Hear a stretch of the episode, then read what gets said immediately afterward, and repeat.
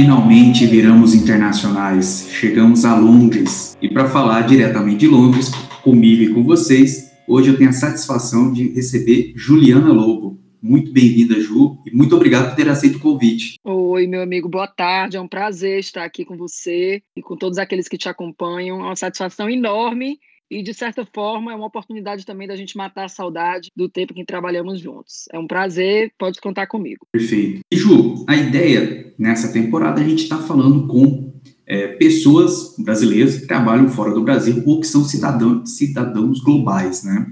Para mostrar a realidade que é morar fora do Brasil. A gente sabe que tem facilidades e tem perrengues, né? Então, é, para começar, com o dia que você está em Londres, é, no seu caso, você foi com a sua família, tudo. É, eu queria entender, Ju, como é que foi a decisão e o planejamento de mudar, né? De falar, pô, tentarei algo fora do Brasil. Como é que foi isso para você e, no seu caso, como você também teve é, a família, como foi para a família? Como é que foi essa reunião de família, sentar à mesa e falar, vamos começar a pensar sobre Londres? Ótimo. Que bom, Pedro, que você começou com essa pergunta, porque, de fato, ela ela traz várias respostas e eu tento sempre trazer a minha resposta de uma maneira muito realista, né? Porque a gente sabe o quanto é, é um sonho, quantas pessoas desejam ter essa oportunidade, né? Então eu gosto sempre de trazer respostas muito realistas e que de alguma forma possam auxiliar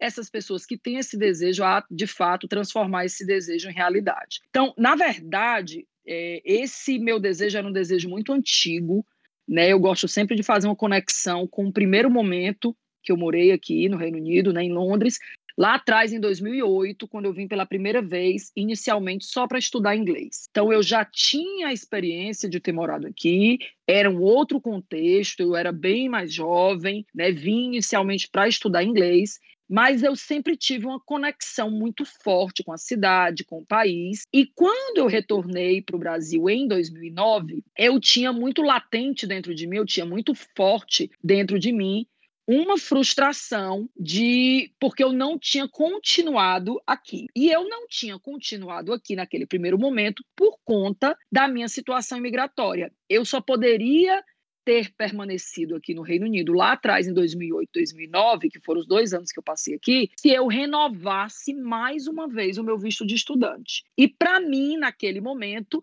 eu queria entrar no mercado de trabalho. Então eu achava que para eu continuar estendendo o meu visto, prorrogando o meu visto como estudante, eu estaria aí adiando a minha entrada no mercado de trabalho. Então, naquele momento, eu decidi que deveria voltar ao Brasil sob uma perspectiva profissional e eu tinha aquela frustração de não ter continuado. O que é que eu fiz? Eu já comecei a transformar e aí eu gosto sempre de falar de mindset, né? Ao invés de eu simplesmente viver uma frustração e ficar me arrependendo de não ter continuado ou pensando o que eu poderia ter feito diferente para continuar, eu transformei aquela aquela frustração, aquela minha impossibilidade daquele momento, num plano para retornar para cá, numa outra situação imigratória, numa, numa possibilidade aí de entrar no mercado de trabalho. Então, foi um plano de três anos. Eu apliquei para bolsas de mestrado e eu gosto sempre de dizer que esse meu plano ele foi sempre uma co-construção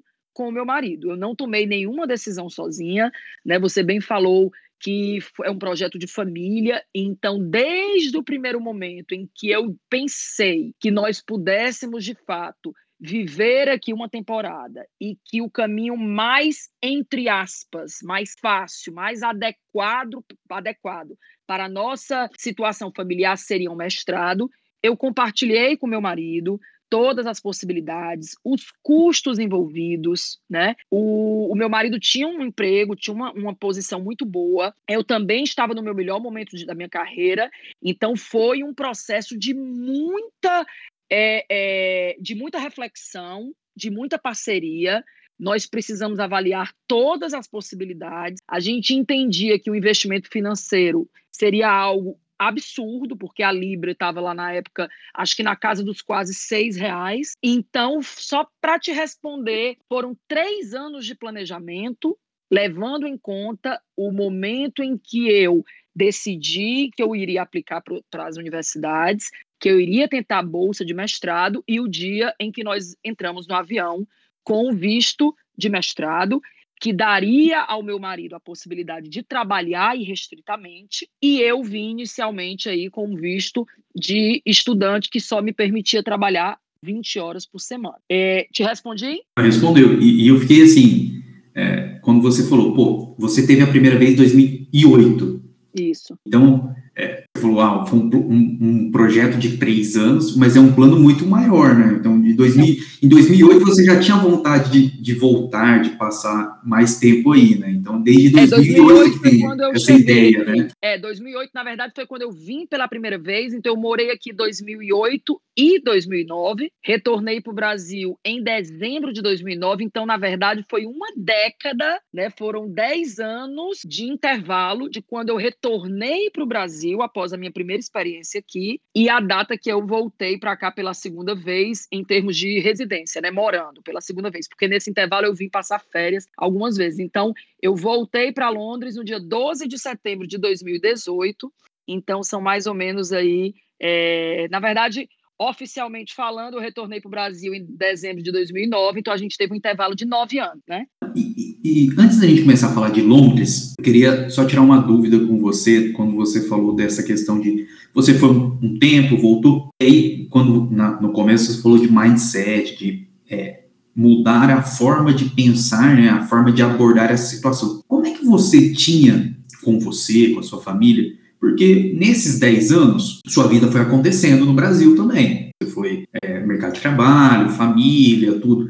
É, como que você abordou isso com você mesmo, com a sua família, de que é, esses, não sei se eu posso chamar de sonho, vou colocar como sonho, mas esse, plano, esse sonho, não fosse algo, é, uma frustração do tipo, ah, é, eu queria estar lá, eu tô aqui, mas eu queria estar lá, eu queria estar fazendo isso lá, como que foi isso para você? Não deixar morrer o sonho, mas também não viver a frustração de não estar tá vivendo aquele sonho. Não sei se eu fiquei, se, se foi claro isso. Sim, acho, acho que sim. Vou ver se eu consigo aqui te responder nessa linha. É, eu sempre compartilhei com meu marido que, pra, desde que eu conheci meu esposo, né, lá em 2010, eu sempre deixei muito claro para ele que quando eu, usava, quando eu usava o termo frustração por não ter permanecido mais tempo, eu achava até o termo muito forte e, de certa forma, esse termo, às vezes, ele, ele não era muito fidedigno, essa palavra não era muito fidedigna, para representar o que eu sentia. Porque naquele momento a decisão de voltar era mais adequada, se eu levasse em consideração todos os aspectos envolvidos, carreira, família, etc. Minha mãe tinha passado por um problema de saúde muito grave, os meus irmãos estavam sempre à frente, eu estava distante. Então,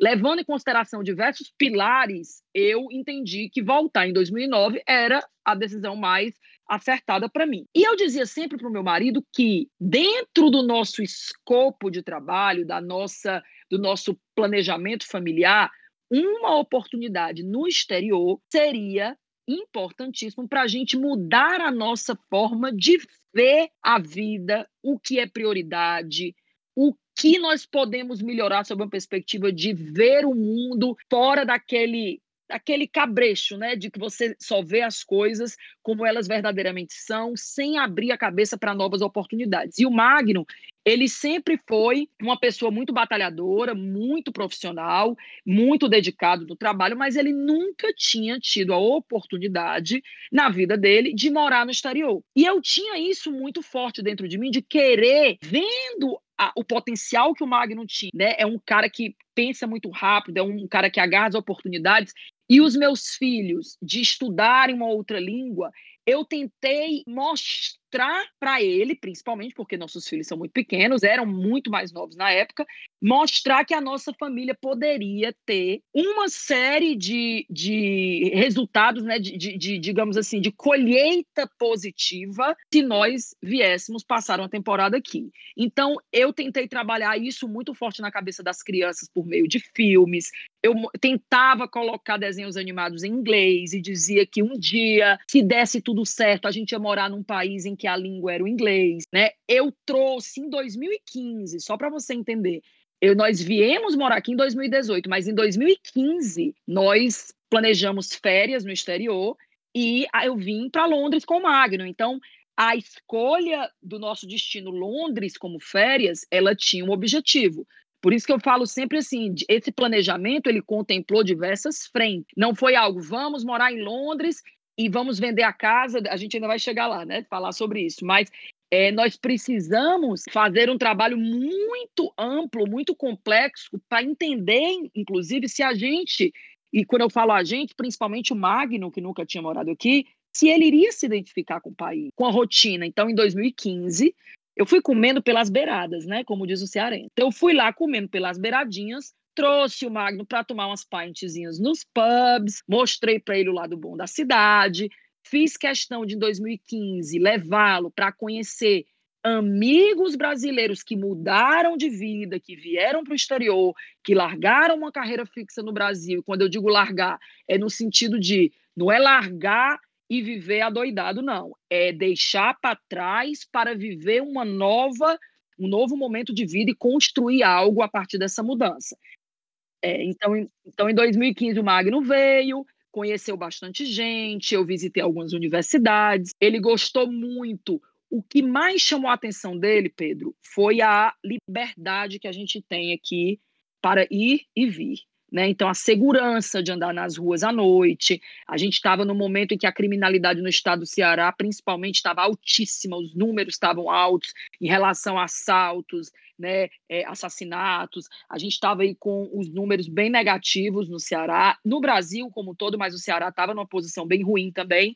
E eu sempre tive essa questão da violência como algo que me afastava muito do meu desejo de permanecer morando no Brasil. Então, foi mais ou menos isso. Foi um trabalho de, de parceria, de co-construção e de vivência da realidade para entender se a gente iria ou não se identificar com o país, o Magno principalmente. Mas essa identificação real, ela só vem na prática quando você vive, porque quando você vem passar férias, né, não é uma realidade 100% fidedigna. É, era isso que eu ia te perguntar. É, tem algum momento, porque você morou, depois você falou que é, foi passar férias, é, tem algum momento que quando você chega, você ainda está com a cabeça de turista, de que eu estou passando um tempo, é, tem um, um, quando que acontece essa virada de chave do tipo, caraca, agora a minha vida é, é aqui, é isto aqui. Tá. Como que isso acontece? Eu acredito, Pedro, é uma, é uma pergunta super inteligente essa sua e que deveria, inclusive, ser aí uma pergunta para as pessoas que desejam morar aqui se prepararem para entender se elas estão ou não realmente prontas para isso. Eu vou né? gravar só esse pedaço e vou cortar e vou postar no meu Instagram só essa parte de que a pergunta foi muito inteligente. Ponto. Foi muito inteligente. Guardar essa, esse frame aí.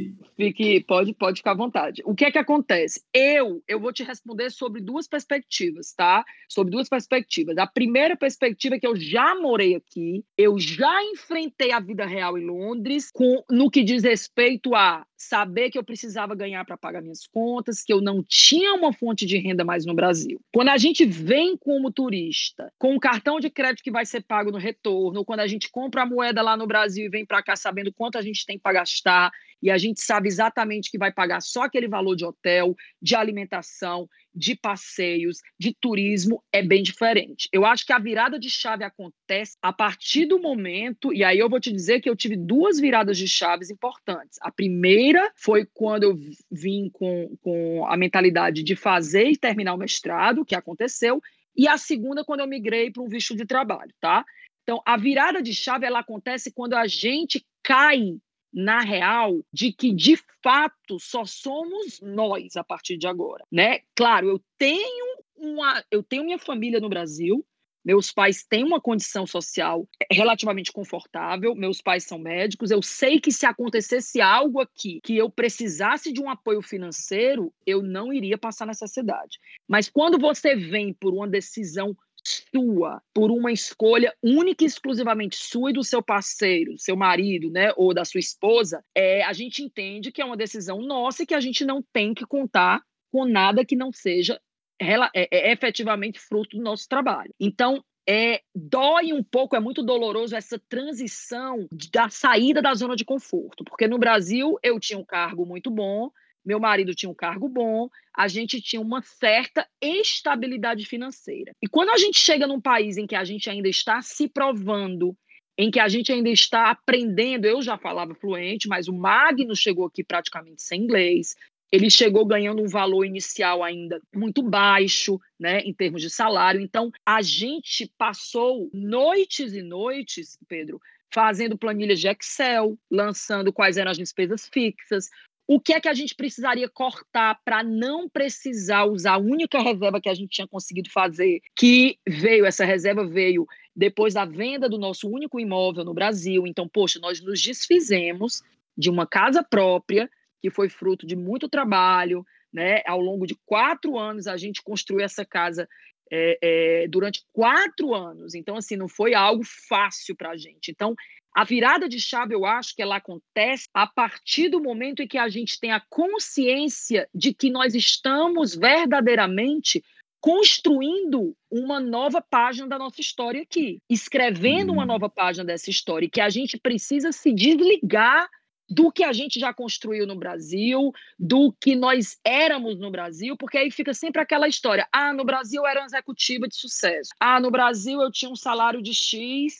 eu tinha seguro de vida, eu tinha um carro do ano. A gente precisa sair do pedestal do que nós éramos no Brasil para a gente conseguir se provar construir a nossa imagem profissional aqui, construir a nossa reputação, até mesmo para a comunidade em geral, porque quando a gente vem para cá, eu gosto sempre de dizer, é importante manter conexões com a comunidade brasileira. Sim, é importante. Eu tive várias oportunidades e conheci várias pessoas que hoje são parte da minha família aqui no Reino Unido. Mas a gente precisa abrir a mente para entrar e para estabelecer conexões com contatos da, do Reino Unido né? Porque se a gente não virar esse mindset, a gente não mudar essa mentalidade de que ah, no Brasil eu era um excelente profissional e a partir de agora eu preciso procurar só algo que esteja no meu nível profissional. Eu gosto sempre de falar sobre isso. Eu não sei se eu estou até já fugindo da tua pergunta, mas eu tinha MBA, eu tinha duas universidades, mestrado, ganhei bolsa de mestrado, fui bolsista da universidade no outro projeto a convite do departamento e eu trabalhei como garçonete num bar. Esse meu trabalho de garçonete, ele não foi só lá atrás em 2008, 2009. Quando eu retornei agora para o mestrado, eu tinha uma limitação, Pedro, de horas de trabalho. E como eu fazia o mestrado full time, com duas crianças pequenas, e sem poder trabalhar integralmente na semana, até pela característica do meu visto e pela quantidade de, de livros que eu precisava ler, artigos, eu vi que a única possibilidade que eu poderia, de fato, é, é, seguir para ter algum rendimento entrando seria trabalhar aos, às sextas e sábados num bar aqui do meu bairro. Então, assim, eu precisei me desfazer, me despir. Eu sempre uso essa frase: eu precisei me despir de toda a vaidade, de tudo aquilo que eu, Juliana Lobo, executiva de comunicação, uma das maiores empresas do Nordeste do Brasil, é, era na minha cidade, né, que, mãe, na minha cidade natal. Então eu precisava mudar esse mindset para virar essa chave e verdadeiramente entender o que é que eu precisava fazer para começar do zero aqui. É aceitar a nova realidade, né? Não é abandonar e renegar o que ficou para trás é entender que é um, novo, é um novo momento, né? É um novo momento. E eu sempre digo, quando eu converso com pessoas que querem vir morar aqui, né, estudantes que me procuram nas redes sociais, no LinkedIn, etc., que a gente às vezes precisa aprender a ter humildade de descer alguns degraus para lá na frente a gente subir mais degraus. Eu acho que é exponencialmente é, é, quando você faz essa analogia de descer, você desce degraus, mas você sobe muito mais degraus quando você faz essa descida de forma genuína e humilde. Que foi o que eu busquei fazer desde que eu cheguei aqui. Então, eu trabalhei em eventos com jogadores de futebol, como garçonete, né? Eu, eu prestei consultorias voluntárias para demonstrar, primeiramente, qual era a minha competência, para conquistar a credibilidade do cliente, para depois eu receber um pagamento por isso. Então, é você justamente verdadeiramente a palavra é esse o termo é o que você usou, é uma virada de chave. E só quem pode dar o clique dessa virada, Pedro, somos nós, né? Porque não adianta a gente vir com um discurso, uma narrativa bem poética, que na vida real aqui não é nada fácil. E eu costumo sempre dizer que o que as pessoas veem nas redes sociais, as fotos editadas com filtros na London Eye, no Big Ben, nos restaurantes, isso não representa em nada a realidade daqui, que é muito difícil, é muito dura, né? Então, no Brasil, só para você ter ideia, eu tinha um suporte de, de ajuda dentro de casa, eu tinha doméstica, eu tinha uma babá na semana, eu tinha uma pessoa que cozinhava, que passava roupa. Aqui somos nós. Somente se você não lavar a roupa, você não vai ter roupa para usar. Então, assim, é uma vida muito diferente, que não tem nada de luxo, tá? Ela tem sim muitas conquistas, muitos desafios, mas esse luxo que as redes sociais transmitem, eu gosto sempre de quebrar e de falar de uma forma muito realista, porque às vezes as pessoas só veem essa comunicação que é estabelecida nas redes sociais dos que comunicam somente o luxo, e quando essas pessoas chegam aqui, elas se frustram, elas caem numa, numa depressão, elas decidem que é melhor voltar, e aí elas se desfizeram de toda uma história e de tudo aquilo que elas conquistaram na, na, na vida delas lá na cidade né, delas, vêm para cá e não conseguem enfrentar a vida real, porque às vezes, às vezes essa vida real ela não é verdadeiramente comunicada como deveria. É sair da espuma romântica, né? Porque a, a rede social é um recorte. Isso. É um recorte e geralmente, isso sim, em linhas gerais, é uma espuma romântica. é um momento bom que você vai postar, é quando você está num local legal, é num, num, lugar legal que você vai postar, e você não vive num lugar legal 100% do tempo, você não está fazendo coisas legais 100% do tempo, você não faz,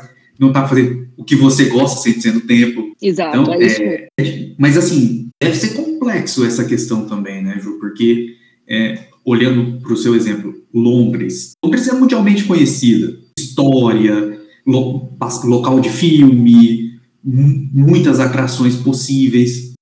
Deve ser também, em algum momento, você se pega discutindo um pouco isso, tipo, caraca, tem tudo isso, mas será que eu posso aproveitar agora? Não posso aproveitar agora? É, como é que é esse, esse complexo aí de ter tanta coisa, mas como você falou, é um projeto de longo prazo, às vezes não, dá, porque é uma vida diferente, você não está aí como turista, é, no Sim. final do mês tem boleto, você não vai pagar o cartão quando voltar para o Brasil. Então, Exato. como é que é essa, essa gestão mental de a hora de aproveitar, a hora de segurar? Como é que é esse equilíbrio? É, é a gente sempre tenta, é, Pedro, utilizar o que a, cidade nos oferece, né, usufruir do que Londres nos oferece de uma forma responsável, porque a gente sabe que Londres tem aí uma variedade, um menu cultural absurdo e você tem a possibilidade de conhecer muita coisa sem gastar nada. Então,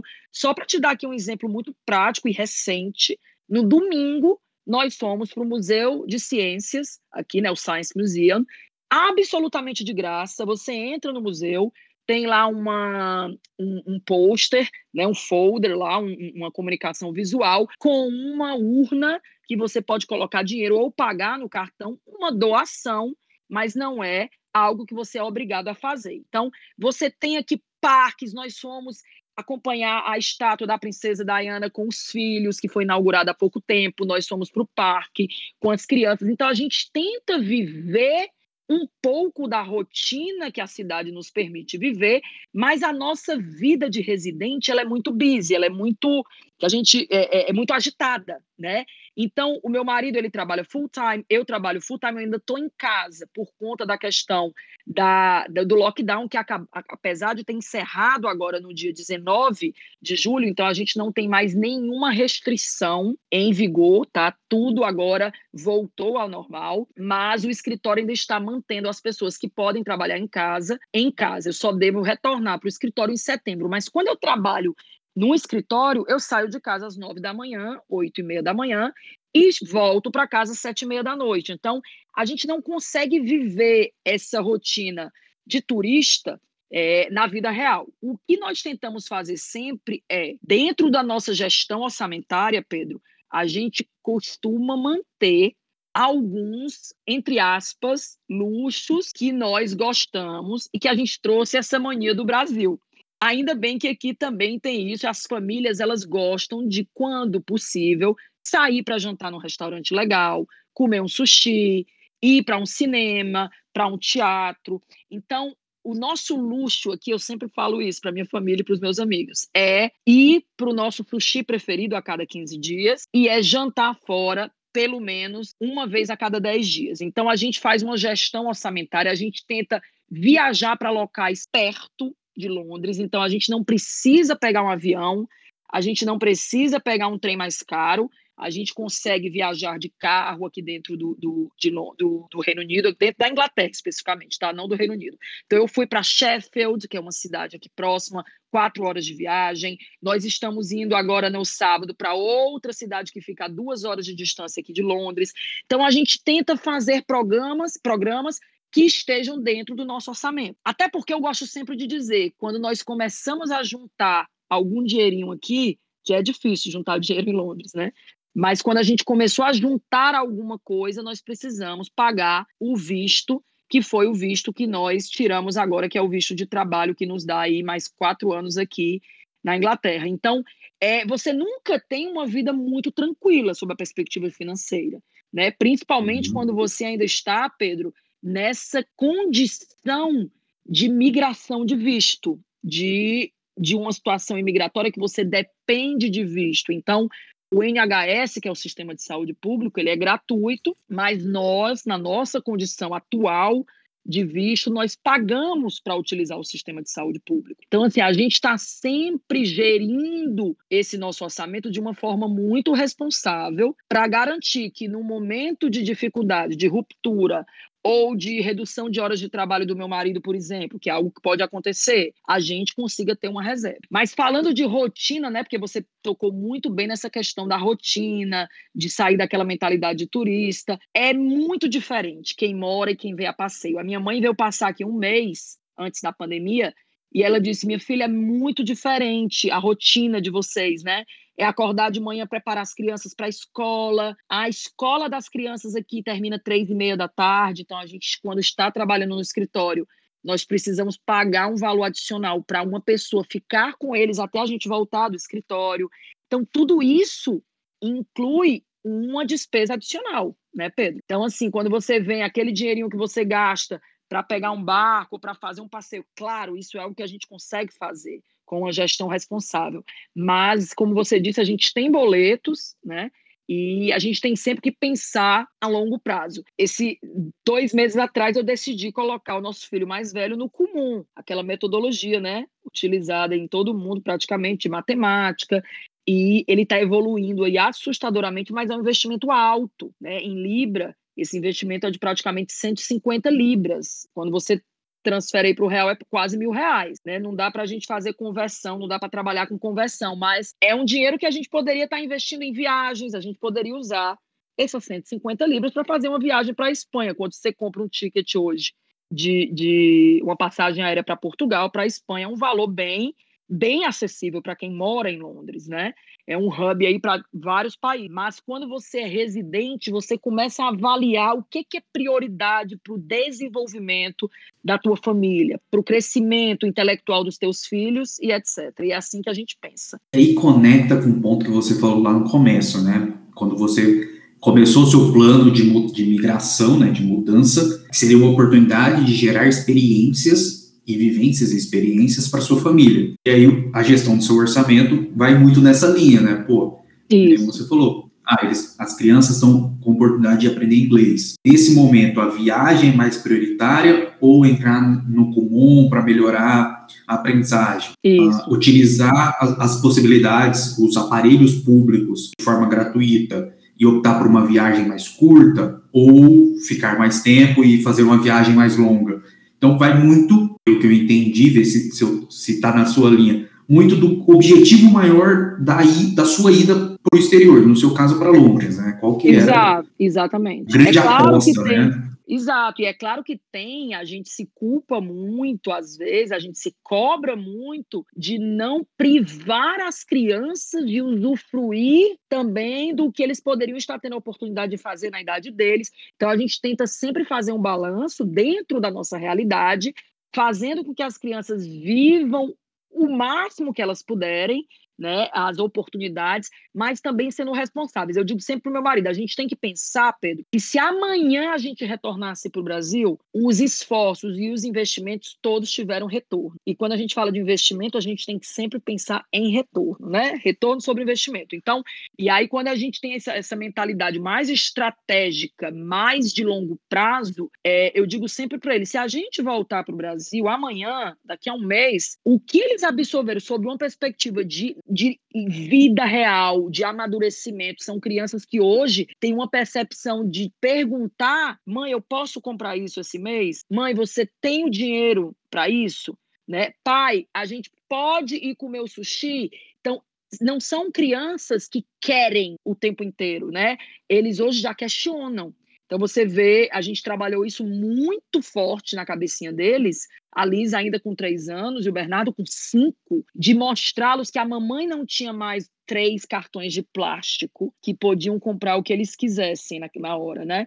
Porque lá no Brasil eles diziam, mãe, passa no cartãozinho, porque eles viam a gente só quando a gente chegou aqui a gente não usava. Então eles diziam, mãe, por que, que você está sempre juntando as moedinhas? E eu comecei a ensinar educação financeira para eles, né?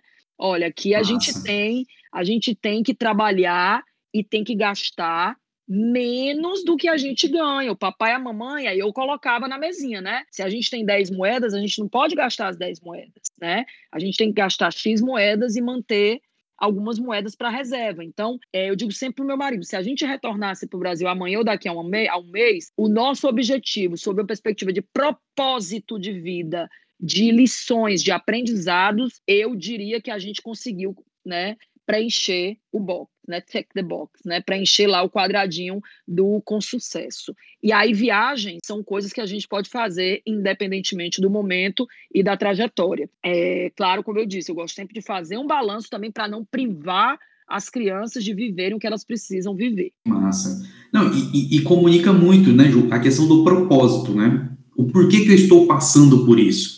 Ah, estou passando por isso, por. E assim, eu acredito que não tem certo e errado. A pessoa pode falar, pô, eu estou passando por isso porque eu quero juntar o máximo de dinheiro possível. Tem muita, é, tem muita gente que faz isso. Que ações que eu vou fazer estando aí para cumprir esse meu objetivo? No seu caso, era gerar experiências, ter vivências. Então, que ações Exato. que eu estou fazendo para criar isso? É, tem dois pontos que você falou, Ju, que eu queria voltar neles daqui a pouco, mas durante alguma das nossas conversas ali, você falou da sua preparação para ir. Então, ah, você teve aí, você conheceu as universidades. Eu queria abordar um pouquinho nessa questão. Então, você tinha um sonho lá atrás, é, você colocou esse propósito de ter as experiências que a vivência internacional, trabalhar fora do Brasil, viver fora do Brasil, traria uma melhoria no seu currículo, no currículo do seu marido, apoiaria na evolução das crianças, poder aprender um, um outro idioma, ter essa convivência numa outra cultura. Então, você colocou seu propósito. Mas é, como é que foi na prática ali, na, nas tarefas, né? Então, estratégico, tático, no operacional, em, em altíssimo nível, essa sua organização para sair do Brasil e ir para Londres com a sua família toda. Como que foi as grandes etapas aí do seu planejamento para essa mudança? Pronto, excepcional. É, primeiramente, em 2015, Pedro, vamos ver se eu consigo construir a linha de resposta no, da forma que você quer que eu construa, né? Essa, essa cronologia, que eu acho que é importante para as pessoas entenderem. Em 2015, nós tomamos a decisão, que foi após o nascimento da nossa segunda filha, né, da Liz, nós tomamos a decisão de que nós iríamos fazer tudo o que estivesse ao nosso alcance para colocar em prática esse sonho que era morar aqui no exterior. Então, em 2015, nós viemos inicialmente para ter essa vivência o Magno, como eu já falei, conhecer o país, entender por que, que eu tinha essa essa essa é, essa paixão, né? Uma paixão, uma verdadeira paixão, identificação gigantesca com a cidade de Londres, tá? Então nós viemos, nós mapeamos algumas universidades, eu entrei em contato com alguns departamentos, né? Os, os, as diretoras dos cursos, mapeei quais eram os cursos que poderiam ter uma conexão melhor com o meu perfil. Só que eu entendi, Pedro, que eu precisava ter um apoio de uma consultoria acadêmica. Por quê? E aí talvez eu acho que isso seja importante para quem gostaria de fazer um mestrado também, mas não tem vivência acadêmica. Apesar de eu ter estudado dois cursos, ter entrado em duas universidades, uma universidade pública e uma universidade privada, eu nunca fui uma pessoa de academia. Eu nunca fui uma pessoa que redigia artigos acadêmicos, eu nunca fui uma pessoa de currículo Lattes. Eu sempre fui de mercado. Né? Eu trabalhei desde trabalho desde os oito anos de idade, trabalhei nove anos na área comercial, depois migrei para comunicação. Então, eu não tinha um perfil de pesquisa. Esse não era o meu perfil. E aí, numa das minhas visitas a, a uma universidade específica, eles me perguntaram: ah, você já publicou artigo científico? E eu vi que isso era possível blocker, né? Era um, poss um possível aí bloqueador, uma possível barreira para o meu processo de aplicação para uma bolsa na universidade, porque você imagina que tem mais possibilidades de ganhar uma bolsa para mestrado aquele candidato que tem um perfil mais de academia, que tem algum tipo de artigo científico publicado, etc. Então, quando nós voltamos para o Brasil, eu, com meu cargo, numa grande empresa, o Magno também trabalhando bem, nós decidimos que a gente iria desenhar os próximos passos desse projeto e nós iríamos fazer um investimento que estivesse dentro das nossas possibilidades orçamentárias para contar com a ajuda de consultores especialistas. Então a gente mapeou uma consultoria acadêmica. Essa consultoria, ela é especialista em cursos no Reino Unido, inclusive, e eles têm um perfil muito mais voltado para pessoas já mais maduras, né, que já estão no mercado de trabalho e querem fazer essa virada de chave, como é que eu fiz. Então, eu fiz, eu contratei essa consultoria acadêmica, eles me deram as possibilidades de trabalho que eles, que eles poderiam prestar para mim, e eles disseram que, com a minha bagagem profissional, existia a possibilidade de eu aplicar para uma bolsa, bolsa essa que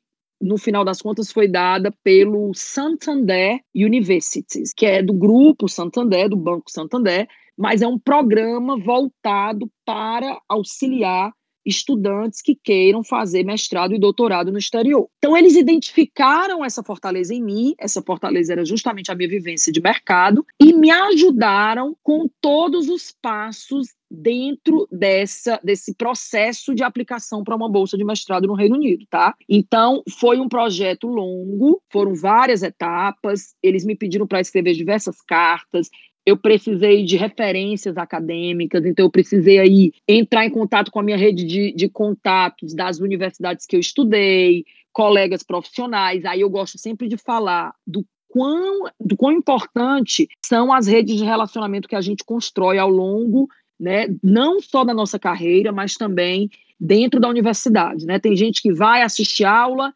não fala com ninguém, não cria conexões, não chega mais perto do professor. Eu sempre tive essa, essa coisa do networking, da comunicação muito forte. Então, hoje, eu, eu diria que o que mais contou para que eles me dessem a bolsa de mestrado, além da minha experiência profissional, foram as duas referências acadêmicas que eu consegui.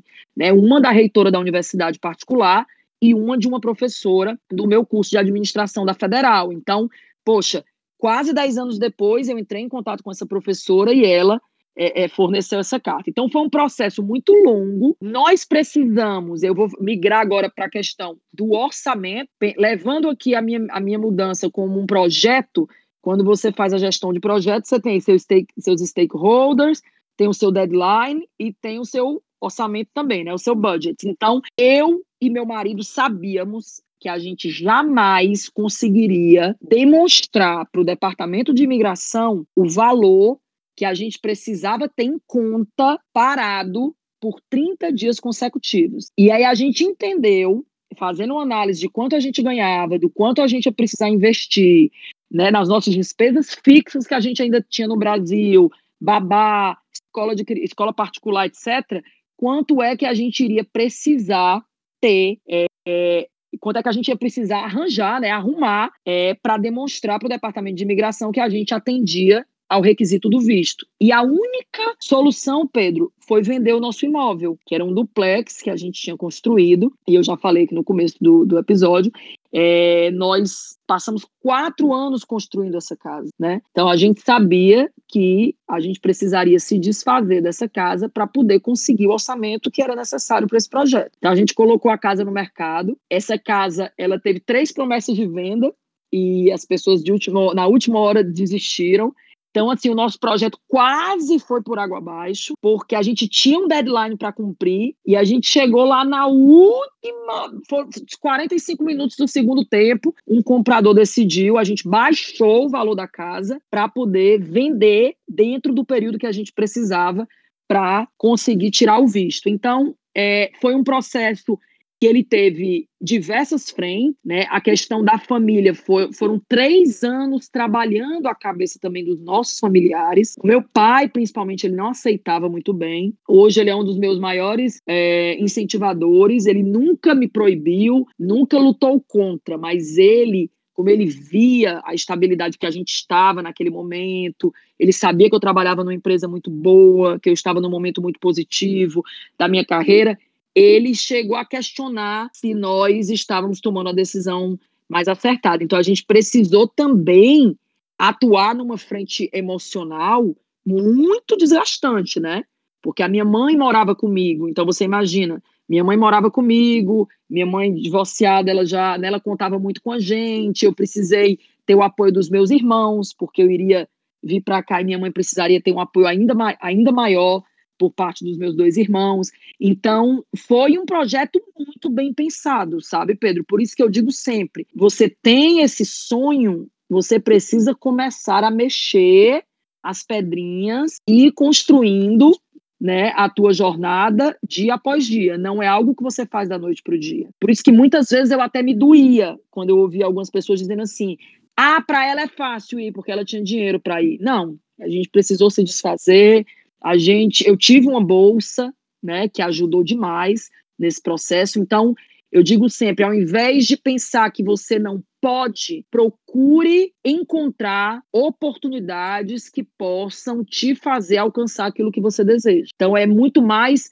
uma mudança de mindset. O que é que eu posso fazer para transformar essa impossibilidade numa possibilidade?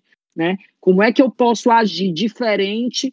Onde que eu posso agir diferente para encontrar um, um degrau que possa me levar até lá. Atalhos, né? Como facilitadores, né? Porque Exato. e entra também o planejamento, né? E, e, isso assim, você contando reforça os pontos que a gente estava falando de você ter claro o que você quer, o planejamento, até para você buscar esses facilitadores, como no seu caso, pô, a consultoria, uh, entender a, a bolsa. bolsa, entender, chegar na decisão, né? A, a clarificação de que pô, seria necessário vender o, o um imóvel para colocar essa grana, em qual período. Então, o planejamento é muito importante, porque senão é, acontece alguns, alguns exemplos que você deu, né? Você se desfaz de coisas e não consegue ir, ou você vai dá bate e volta e você se desfez de coisas, né? Então, é, planejamento é muito de coisas e não alcançou nada, né? Eu gosto de dizer isso. E aí outra coisa que eu, outra coisa que eu costumo falar quando eu dou palestra para estudantes, voluntário, ou eu falo nas minhas redes sociais é, é a gente precisa entender, Pedro, que nós não podemos ter tudo que nós desejamos ao mesmo tempo. Eu falo sempre de renúncia, né? Muita gente me diz assim: ah, Ju, ainda hoje eu ouço isso. Eu estou aqui há quase três anos, Pedro. E ainda hoje eu, eu escuto gente dizer assim: ah, mas você não se arrepende?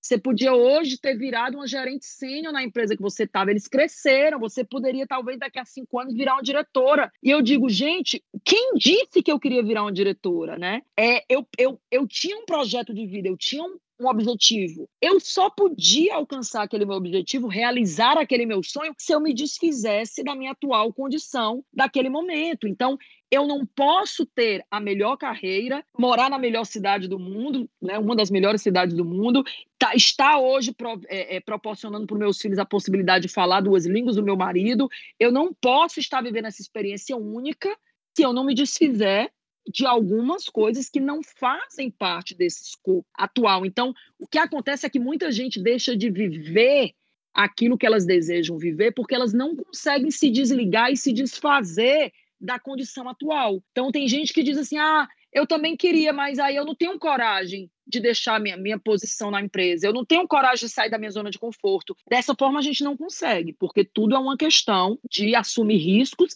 mas eu gosto sempre de dizer: assumir riscos com planejamento estratégico, com responsabilidade, com uma gestão orçamentária que faça sentido e que de verdade te possibilite viver da forma que você espera viver. Não adianta também você agir de maneira irresponsável, como você falou, voltar e acabar não conquistando nada e não alcançando nem 10% daquilo que você imaginava. É porque às vezes algumas pessoas têm isso, né? Escolha é a olhar pelo que eu estou deixando e não pelo que eu estou optando, né? Exato. Excelente ponto, é isso mesmo. Você olha sempre para o que você está deixando, aí fica isso que você falou, oh, mas e se eu for e aqui acontecer isso? Beleza, mas você também pode ficar e não acontecer. É, é a questão do se, né? É a questão do se e é a questão também de você sempre esperar conquistar algo que para os outros, e aí aqui daria um outro, uma outra conversa, é aquela questão de não viver o que esperam de você. Eu já tive pessoas dizendo assim, Pedro, Ju, mas você estava numa carreira de sucesso. E eu, eu questionava a pessoa: o que é sucesso para você? Porque eu não tinha tempo para os meus filhos, se eu levasse em consideração que eu trabalhava dois expedientes, é, quando eu não estava trabalhando, eu queria ter uma vida social mais ativa também para, de certa forma, compensar a minha rotina, que era muito puxada. Eu trabalhava numa empresa muito grande. Aqui eu estou trabalhando hoje numa empresa bem menor. E aí muita gente questiona: poxa, mas você saiu de uma empresa de 14 mil funcionários, 12 mil, para uma empresa de 12 é, você está feliz profissionalmente é totalmente diferente. Mas hoje eu estou numa vibe, numa rotina familiar muito diferente também. Então é uma questão de renúncias, né? Eu estou hoje num momento profissional muito menos desafiador, apesar de eu estar no exterior, sim, é uma empresa inglesa, mas eu estou hoje num cargo que exige muito menos de mim sob a perspectiva de posição né? Um cargo, uhum. eu estou numa posição também sênior, mas é uma empresa muito menor, né? Uma empresa que quando eu fecho meu computador eu não tenho nenhuma preocupação. É uma empresa que eu não estou me preocupando tanto em manter a minha posição, porque é uma empresa bem menos. É... Você que trabalhou em empresa grande, você sabe, talvez você consiga entender o que é que eu estou querendo comunicar. Então, eu sou cobrada? Sou. Né? Eu sou pressionada? Sou. Eu tenho metas? Sim. Mas é algo muito menos é, digamos assim, é, é, aquela pressão não é tão grande. Então, é, hoje eu vivo muito mais perto dos meus filhos. Hoje a gente é, aprende uma outra língua. Meu marido agora está fazendo um curso de pós-graduação que no Brasil ele não conseguia fazer por conta do horário de trabalho dele. Então ele chegou uhum. a fazer um MBA que era aos sábados e depois chegou à conclusão que sábado era o único dia que ele tinha com a família e ele estava sempre chateado porque passava o dia no curso e não tinha convivência com os meninos mais novos.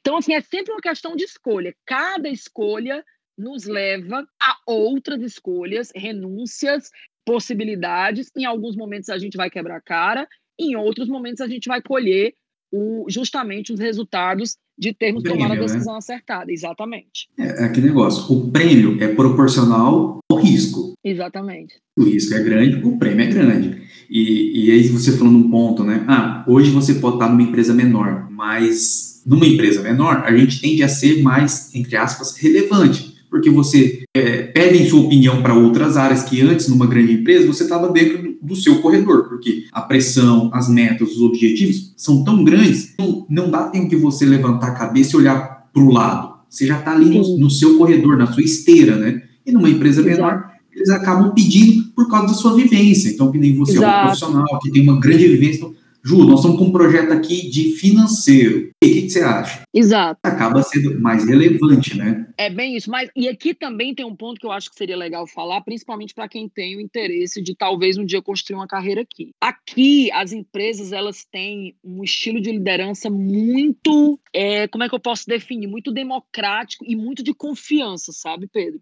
Eu tive, eu sempre tive no meu caminho líderes que me deixavam muito à vontade, que confiavam no meu trabalho. Nessa empresa grande que eu trabalhei, é, o meu líder me dava total autonomia, ele não me cobrava nada fora do horário de trabalho, muito pelo contrário, mas eu me cobrava, porque como você disse, né? Talvez quando a gente tem mais pessoas, é uma empresa muito gigante, você tem medo de perder aquela sua posição, você quer mostrar resultado o tempo inteiro. Mas aqui é, eu precisei, eu até conversei sobre isso numa, numa entrevista que eu participei na semana passada, eu precisei reaprender a trabalhar é, sob uma perspectiva de não querer estar me provando o tempo inteiro. Né? Aqui, a gente não tem que estar o tempo inteiro dizendo, ah, eu estou em call, eu estou em reunião, eu só termino tal, eu só posso tal hora. Aqui a gente se eu disser para minha chefa que eu estou atrasada porque o trem parou, ela não quer ver um comprovante, ela não quer uma comprovação, ela, ela quer ver o meu resultado. Se eu trabalhar menos horas do que as horas que eu preciso, menos horas do que a minha, o que a minha carga horária, ela quer ver o meu resultado final. Eu não estou dizendo que no Brasil as empresas não fazem isso, mas aqui essa mentalidade, ela é muito mais forte nesse sentido, da confiança, da de o que vale a sua entrega. Não importa se você está trabalhando no café, se você está trabalhando de casa ou do escritório, o que importa é a entrega que você realiza. E essa mentalidade, ela não é só da liderança sênior, ela é também dos parceiros, então, dos colegas de trabalho, né? dos, dos seus pares, dos seus é, é, é, analistas. Então, minha filha ela passou por uma cirurgia aqui, eu fiquei 10 dias no hospital e ela quis me dar né? Um intervalo eu disse não, eu vou te mandar o que eu, o que estava sob a minha responsabilidade, eu vou entregar, mas pode ser que eu faça essa entrega em horários aleatórios, porque eu estava no hospital com a criança pequena. E aqui você não tem suporte de família. Os próprios ingleses é muito difícil você encontrar um inglês que tenha babá, que tenha funcionário em casa, tá? Então, eles têm essa consciência de que a gente precisa segurar várias petecas ao mesmo tempo. E isso, de certa forma, é um aliado nosso profissional, porque eles entendem que a gente tem maturidade para administrar, administrar as, as demandas do trabalho e sem prejudicar, tá? Então, quando eu estava no hospital, eu fazia minhas entregas, mas ela sabia que eu não estava cumprindo as minhas horas de trabalho. Mas dentro das minhas possibilidades de estar num hospital acompanhando uma criança, eu estava tentando ao máximo entregar aquilo que eles esperavam que eu entregasse. Então, é, é uma nova forma de trabalhar, né? Eu, eu noto que às vezes no Brasil minhas amigas dizem, ah, eu estou sempre busy, eu não posso falar contigo dia de semana, me ligue só no sábado. Aqui a gente tenta mudar um pouco esse comportamento de de estar sempre ocupado, de dizer que está sempre ocupado, né? Você precisa parar, sair para tomar um café, descansar, 15 minutos, fazer uma ligação, você faz, né? É muito mais aquela questão da entrega com qualidade do que quantidade de entrega. E eu gosto sempre de, de trazer esse ponto. Você falou de trabalho, um pouquinho do perfil de liderança. Eu queria, assim, qual foi a coisa mais diferente, mais é, estranha, diferente na, na relação de trabalho, no ambiente de trabalho, que mais te impactou no seu primeiro dia aí, quando você foi para o escritório, comparando com a sua rotina no Brasil? O que foi um negócio que você fala assim, caraca, é possível, é isso mesmo? É, eu vou te responder, eu vou te dizer que até hoje eu ainda sinto as diferenças, tá, Pedro? Eu vou falar aqui sobre duas eu vou falar de, do, de duas frentes que me incomodaram bastante, na verdade me amedrontaram bastante. A primeira foi diferença cultural. Porque eu sou muito zoadenta, né? Eu sou muito espaçosa. Eu sou muito. Zoadenta, zoadenta é muito lá de nós, né? O que é zoadenta? É, zoadenta é aquela pessoa que já chega chegando. É claro que eu tenho meus limites, é claro que eu sei como me comportar é, em, em situações distintas, né? Eu já voltando aí para o meu, pro meu antigo trabalho no Brasil, eu tinha reunião com o CEO, eu tinha reunião com o diretor, com o vice-presidente, eu cheguei a fazer eventos para liderança com acionistas presentes, né, apresentando no palco. Eu tenho esse meu lado muito brincalhão, muito espaçosa, muito brincalhona e espaçosa, mas eu também sei os meus limites. Mas aqui a diferença cultural ela é absurda e eu falo pegando em todo mundo, né? Eu falo cutucando, né? No Ceará a gente diz cutucando, que é batendo mesmo assim, só que a gente bate com. Não é batendo com violência, mas eu falo assim: é, você viu isso? Meu Deus! E aqui eu falava como se eu estivesse falando português. E o inglês, ele é muito mais contido, né? Ele fala, oh, have you seen this? Oh, are you sure? É aquela coisa bem mais, né, é, educada mesmo, aquela coisa que chega a ser classificada como frieza por algumas pessoas. É neutro, Mas, né? Ele, ele é neutro, né? Eles são muito, assim, né, políticos, muito neutros. Claro, quando eles estão no bar, no pub, numa questão, numa, numa, numa situação assim de, de, de lazer, eles chegam até a fazer mais, é, mais zoada do que o brasileiro. Eu digo que só conhece o inglês mesmo quem tem amizade, porque aí você consegue ver o outro lado deles. Mas voltando para a questão do trabalho, no primeiro dia eu via que eu tinha um ritmo de e-mail muito acelerado, porque na antiga empresa no Brasil era muito grande, eram 12 estados do Nordeste, 12 estados do Brasil, né? A gente tinha o Nordeste todo, mais Tocantins, parte do Tocantins, parte de Goiás, e eu eu tinha um volume de e-mails muito grande. E lá nessa antiga empresa, as pessoas costumavam responder os e-mails muito rapidamente. Talvez porque eu estava na posição de liderança e quando eu mandava um e-mail para o analista, ele queria logo responder porque sabia que era importante, era um projeto né, que normalmente vinha do presidente ou dos diretores executivos. Então eu tinha uma posição que era muito estratégica dentro da companhia e eu tinha muita entrada, eu tinha as respostas muito rápidas. E aqui eu me frustrava muito com a demora, Pedro. Até hoje eu ainda me frustro muito. Por quê? Porque eu mando um e-mail que às vezes tem oito pessoas copiadas, só uma responde, e a que me respondeu ainda não me deu a resposta completa. Então, é uma empresa muito pequena, é uma empresa de, de um perfil familiar, né? São, são membros, são pessoas da mesma família, eu sou a única de fora da família. Eu preciso estar sempre avaliando também a maneira que eu trago as minhas as minhas percepções sobre a empresa, sobre a gestão, para não parecer que eu estou apontando né, erros ou defeitos de gestão uhum. familiar. Então, mas eu vou te dizer, se você pedisse para eu dizer uma, a, a, mais forte, o choque maior que eu tive foi a minha comunicação, a forma que eu me comunicava no trabalho.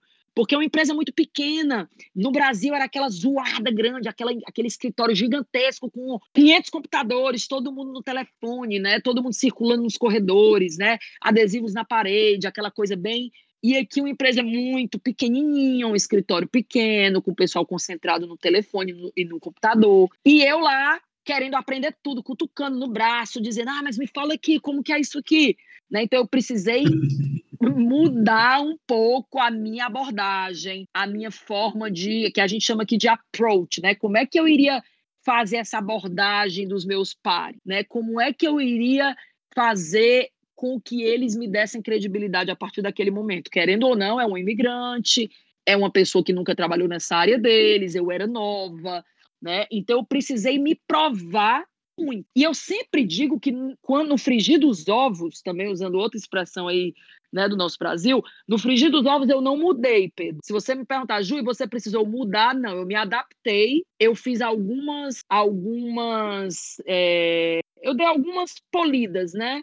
Eu fiz assim uma, eu poli assim nas, nas, nas beiradas, mas eu me controlei um pouco mais, eu me adaptei ao novo cenário, mas eu sempre digo que eu jamais deixei de lado a minha essência como pessoa e como profissional para me encaixar nessa empresa inglesa. Muito pelo contrário, eles passaram a perceber que as minhas características pessoais e profissionais, os meus soft skills, né, de essa parte de comunicação, de lidar com pessoas, de é, essa questão da inteligência emocional, de eu ter muita resiliência, de eu ser muito determinada, isso era muito bom para o negócio deles, né? Essa minha comunicação que para eles podia ser too much, poderia ser demais, de eu cutucar é, para os clientes, eles adoravam, porque eu tenho um cliente italiano, eu tenho um cliente espanhol, eu tenho um cliente francês, eu tenho um cliente grego, turco, né? Uma empresa que lida com clientes de várias partes do mundo. Então, tem essa questão da diversidade cultural, né? Eu falo com pessoas que também não falam inglês como primeira língua, e de certa forma isso traz, proporciona uma identificação maior, tá? Então, eu acredito que ao longo desses dois anos e meio que eu estou trabalhando com eles, eles também se eles também aprenderam a trabalhar comigo, né? Eles também tiveram que se adaptar ao perfil de uma nova colaboradora que não representa aí é, as mesmas características do, do restante da equipe, tá? Então eu acho que é meio que é como um casamento, a gente vai se adaptando. E aí você colocou um ponto é, interessante que é soft skills, né? Geralmente a gente tem uma visão de fora, né? E aí por isso que é legal conversar com quem está vivendo isso, que uh, eu indo para o exterior, eu indo para uma uma, uma vivência fora, eu tenho que me provar, principalmente nas questões de hard skills, técnicas. Eu tenho que ser, provar o porquê que eu estou ali. E, e você falando um ponto importante que são as soft skills, né? Como eu vou me encaixar, como eu vou ter inteligência emocional de estar num ambiente que não é o meu, temporariamente, eu posso fazer ele virar o meu ambiente, mas ele não é o meu ambiente, é, como eu vou usar a comunicação, como que eu vou usar persuasão. Então, coloca uma, uma, uma relevância, e seu relato é, é, muito interessante, de que é importante você olhar para isso também. Não que, ah, beleza, não vou olhar para minhas qualidades técnicas, mas que é importante você também entender como se comunicar, como Exato. se portar, inteligência Excelente. emocional, resiliência. Então, é, mostra que você tem que olhar também para isso. É um excelente ponto, porque você consegue costurar muito bem isso, Pedro. Eu queria até te dar os parabéns pela sua condução, porque você consegue fazer uma costura dos temas que eu estou trazendo aqui. Aí é mais fácil é, a gente comunicar quando a gente tem aí um, uma pessoa que consegue fazer essa costura bem feita. É, eu acho Faz um corte para o meu Instagram aí. É, Faz um corte para o meu Instagram.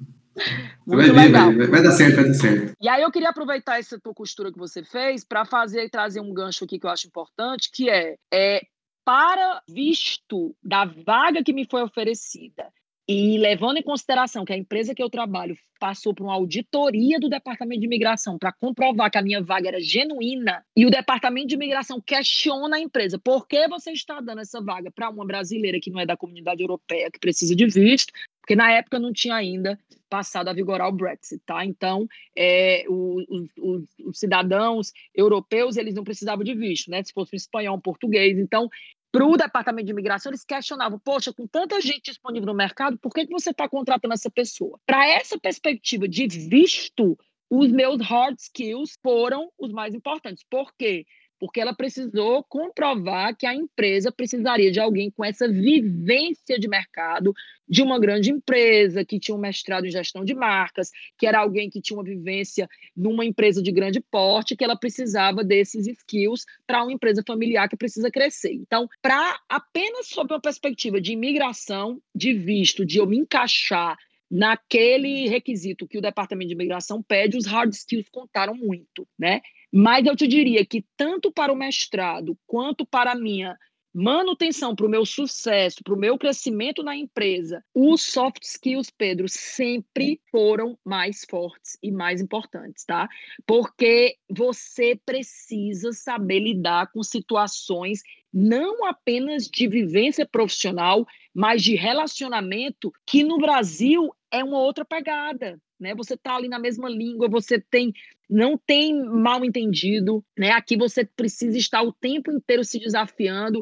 Essa questão da resiliência aqui, eu, eu sempre, sempre digo resiliência, coragem gratidão. São as três palavras que me norteiam, né?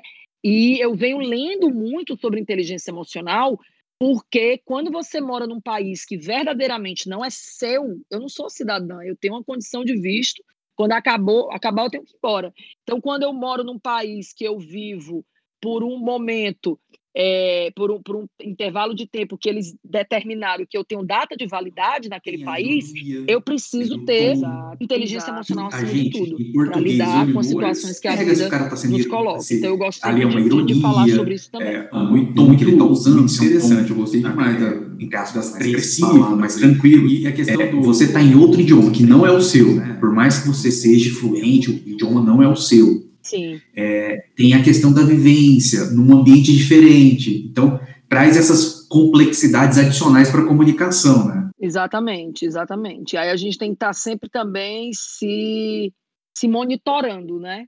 É, eu estou sempre, uhum. eu, eu costumo, como eu lhe falei, eu não mudei a minha essência, eu não deixei de ter aquela Juliana espaçosa, zoadenta, mas eu preciso estar constantemente, frequentemente me monitorando para também não causar aí crises de relacionamento, problemas de relacionamento, porque nós somos muito diferentes dos europeus, né?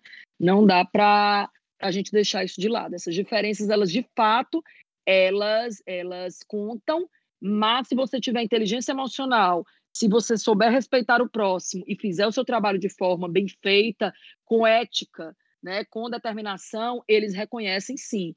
E hoje eles me respeitam como se eu fosse, não tem nenhum tipo de diferença. Se eu escrever um e-mail com um erro de inglês, em momento algum eu sofro qualquer tipo de ironia, né? A gente tem reuniões por Zoom meeting, é, eu coloco o meu ponto de vista, eu não tenho vergonha de levantar a mão. Às vezes me falta a palavra, Pedro, na hora, quantas vezes eu, numa reunião mais técnica, quis falar né, algo e me deu um branco na hora, eu digo só um minutinho, e eu, ou eu diria, não, o que eu estou querendo dizer é isso.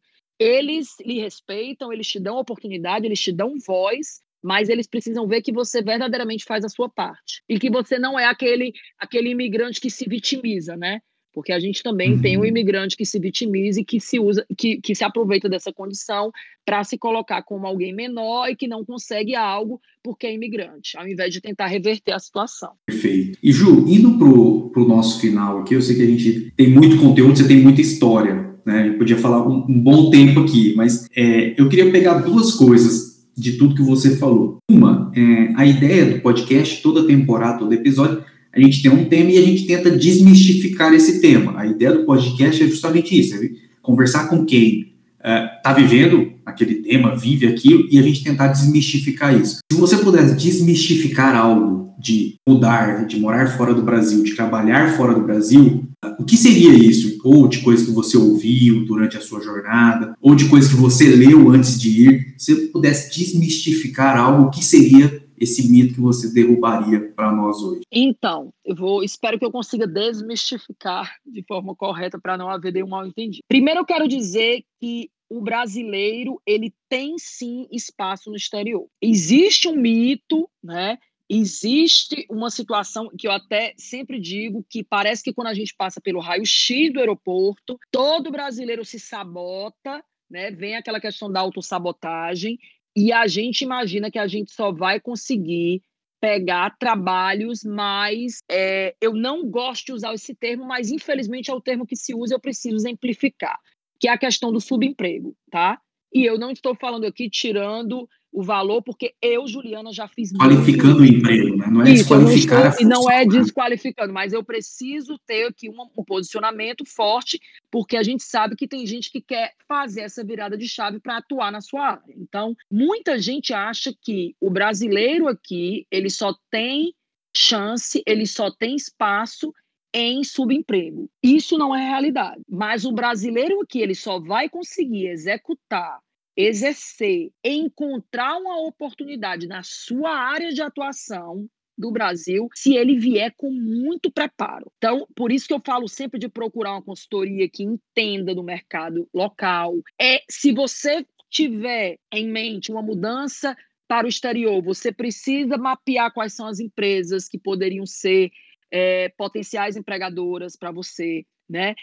O seu currículo ele está adequado adequado para o perfil né, do mercado, esse país, quais são, quais são as línguas, qual, qual, é a língua que fala? Existe alguma outra língua que é muito falada no país que você teria um diferencial? Você tem alguma vivência nessa outra língua? Poxa, que o espanhol, tem muitas empresas aqui que precisam de um profissional que fala espanhol.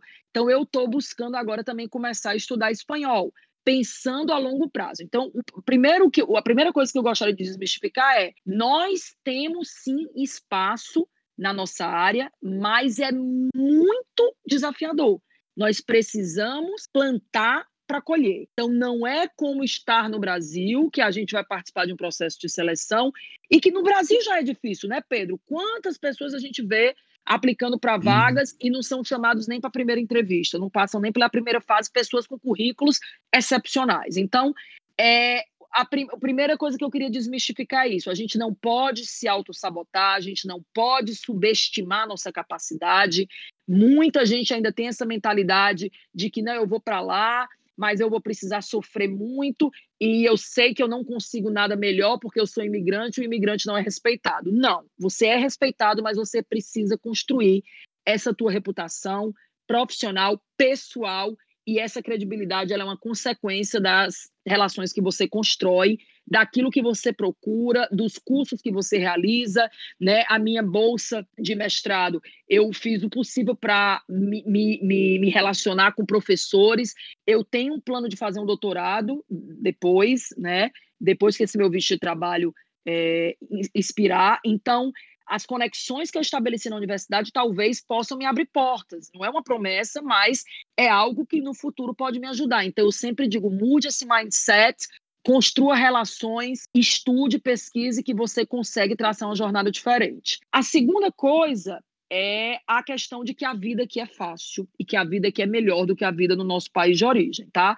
Muita gente diz assim: Engraçado, você disse que não é melhor, mas você não quer voltar para o Brasil. São vidas diferentes. Mas eu te digo, eu tinha uma vida mais agitada profissionalmente, mas eu tinha suporte familiar, eu tinha um suporte em casa, eu tinha uma faxineira, eu tinha uma passadeira, eu tinha uma cozinheira, eu tinha babá, né? Aqui nós não temos ninguém. Eu, meu marido, duas crianças. Se a gente quer sair à noite para tomar uma cervejinha, tomar um vinho, as crianças vão juntas.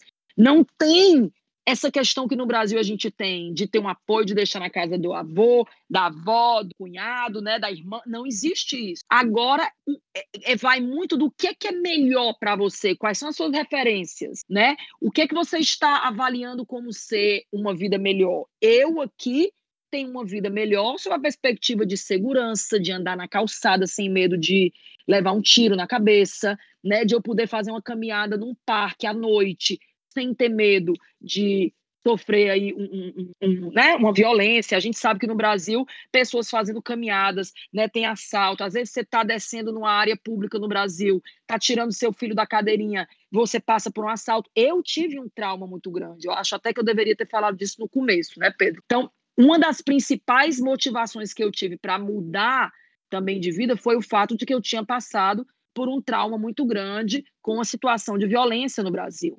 Então, aqui, quando eu analiso a minha qualidade de vida, de poder ir e vir sem preocupação, né, de nós não precisarmos de tanto para viver, né? No Brasil a gente trabalha muito, ganha bem, né? Eu digo na minha condição que eu estava, eu estava numa posição muito boa, ganhava muito bem, mas eu também precisava ter um suporte gigantesco para eu para eu conseguir estar tá trabalhando do jeito que eu trabalhava. Então, eu acho que a gente precisa tirar essa ideia do brasileiro de que todo mundo que foi para o exterior tem uma vida muito melhor lá e que também chegam a pensar que todos os brasileiros que estão no exterior, Pedro, são brasileiros que não tiveram oportunidade no Brasil. A gente escuta isso, não é do inglês, Pedro, é do brasileiro que mora aqui. Então eu ouço muito brasileiro. Ah, você veio para cá porque perdeu o emprego no Brasil? Não, eu pelo contrário, eu pedi demissão para vir para cá para construir projeto, um. Né? Isso. Fiz então um a gente vida, né? a gente tem muito esse, esse pensamento de que um você veio para cá e está tendo uma vida muito melhor do que no Brasil e você não vai voltar nunca para o Brasil porque a tua vida aqui é mil vezes melhor sobre, sobre todos os aspectos, isso não é real. Então, você tem aí algumas melhorias em algumas frentes e você também tem perdas em outras frentes. Então, é a falta da família, do suporte familiar, das relações que você estabeleceu lá. Mas, quando a gente analisa também essa narrativa de que todo brasileiro que está no exterior é brasileiro que não construiu água no Brasil. Isso é algo que eu tento quebrar muito aqui dentro da própria comunidade brasileira, tá?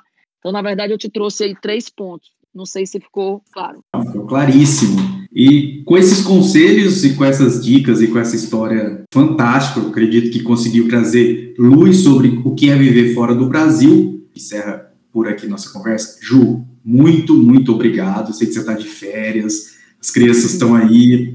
Podia estar aproveitando aí com as crianças, mas muito obrigado por você ter parado esse tempo para poder falar com a gente, tá? E quem quiser te acompanhar, ver seus conteúdos, sei que você produz bastante conteúdo, como é que faz para te achar? Qual, qual é a sua rede social prioritária? Então, talvez eu tenha que mudar isso no futuro, viu? Mas hoje o meu Instagram é fechado, mas eu normalmente aceito, né?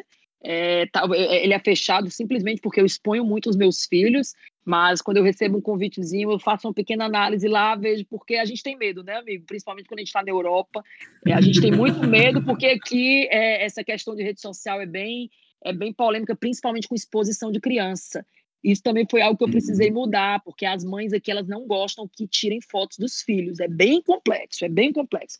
Mas respondendo a tua pergunta, eu estou no LinkedIn, Juliana Lobo Façanha, e no Instagram é um perfil bem pessoal, mas eu costumo muito falar da vida real aqui, e o perfil é justamente esse, Ju Lobo na real.